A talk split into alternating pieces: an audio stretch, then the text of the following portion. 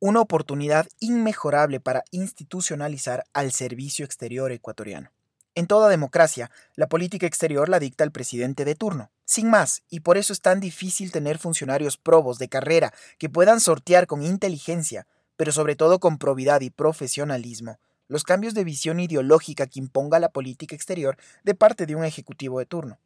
Con esa misma lógica, se deben concebir a las cuotas de funcionarios políticos, que deben además de ser personas probas y afines a la visión de ese gobierno, ser por sobre todo destacados profesionales para que puedan efectivamente sumar a la visión de Estado y a la promoción del país en el exterior.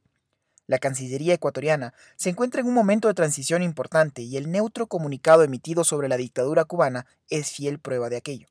Una muestra de que existen demasiadas cuotas de funcionarios impuestos en la época del correato que aún pregonan en contubernio para que regrese el socialismo del siglo XXI al país trastocando así los esfuerzos que existen por posicionar una verdadera razón de Estado. Y así a la Segunda Guerra Mundial, cuando el mítico político británico Winston Churchill planteó una visión enmarcada en un principio que hasta ahora prevalece en la academia.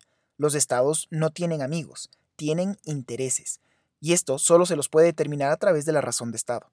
De esta forma, se facilita la toma de decisiones y más aún en las que se espera sean acordes a los principios fundacionales de una nación. Los derechos y las libertades no se negocian. Las dictaduras son de derechas y también de izquierdas. Si la razón de Estado así lo dictare, por pragmatismo, se puede tener relaciones comerciales con ellas, pero jamás a costa de omitir o invisibilizar sus violaciones sistemáticas a los derechos humanos.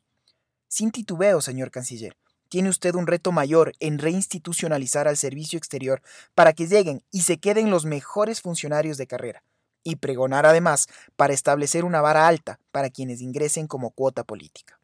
Celebro el que el presidente lo haya dejado así de claro en el caso cubano, para que usted pueda actuar con mayor celeridad en la reorganización interna. Los ciudadanos requerimos de certezas al momento de comunicar un mensaje. En ese país hay una dictadura, un régimen sanguinario enquistado en el poder desde hace más de seis décadas, que persigue y oprime a cualquier voz disidente y que no abandonará el poder por la vía democrática. Sí rescato y comparto finalmente que luego de tantas décadas se aborde de forma seria y desapasionada el espinoso tema del levantamiento del bloqueo comercial.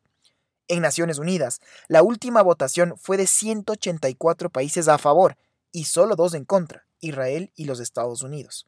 Obama, con su política de acercamiento a la isla, logró posicionar al Internet y las redes sociales, pieza fundamental para este actual despertar de la isla.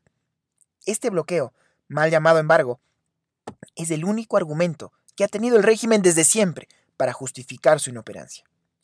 Es hora que más Ecuador en el mundo y más mundo en el Ecuador refiera también al hecho de posicionar a la responsabilidad internacional que debemos tener si queremos ser vistos como un país serio, democrático y relevante, si queremos verdaderamente influir en el apoyo al mantenimiento de la paz, la estabilidad y la democracia en nuestra región.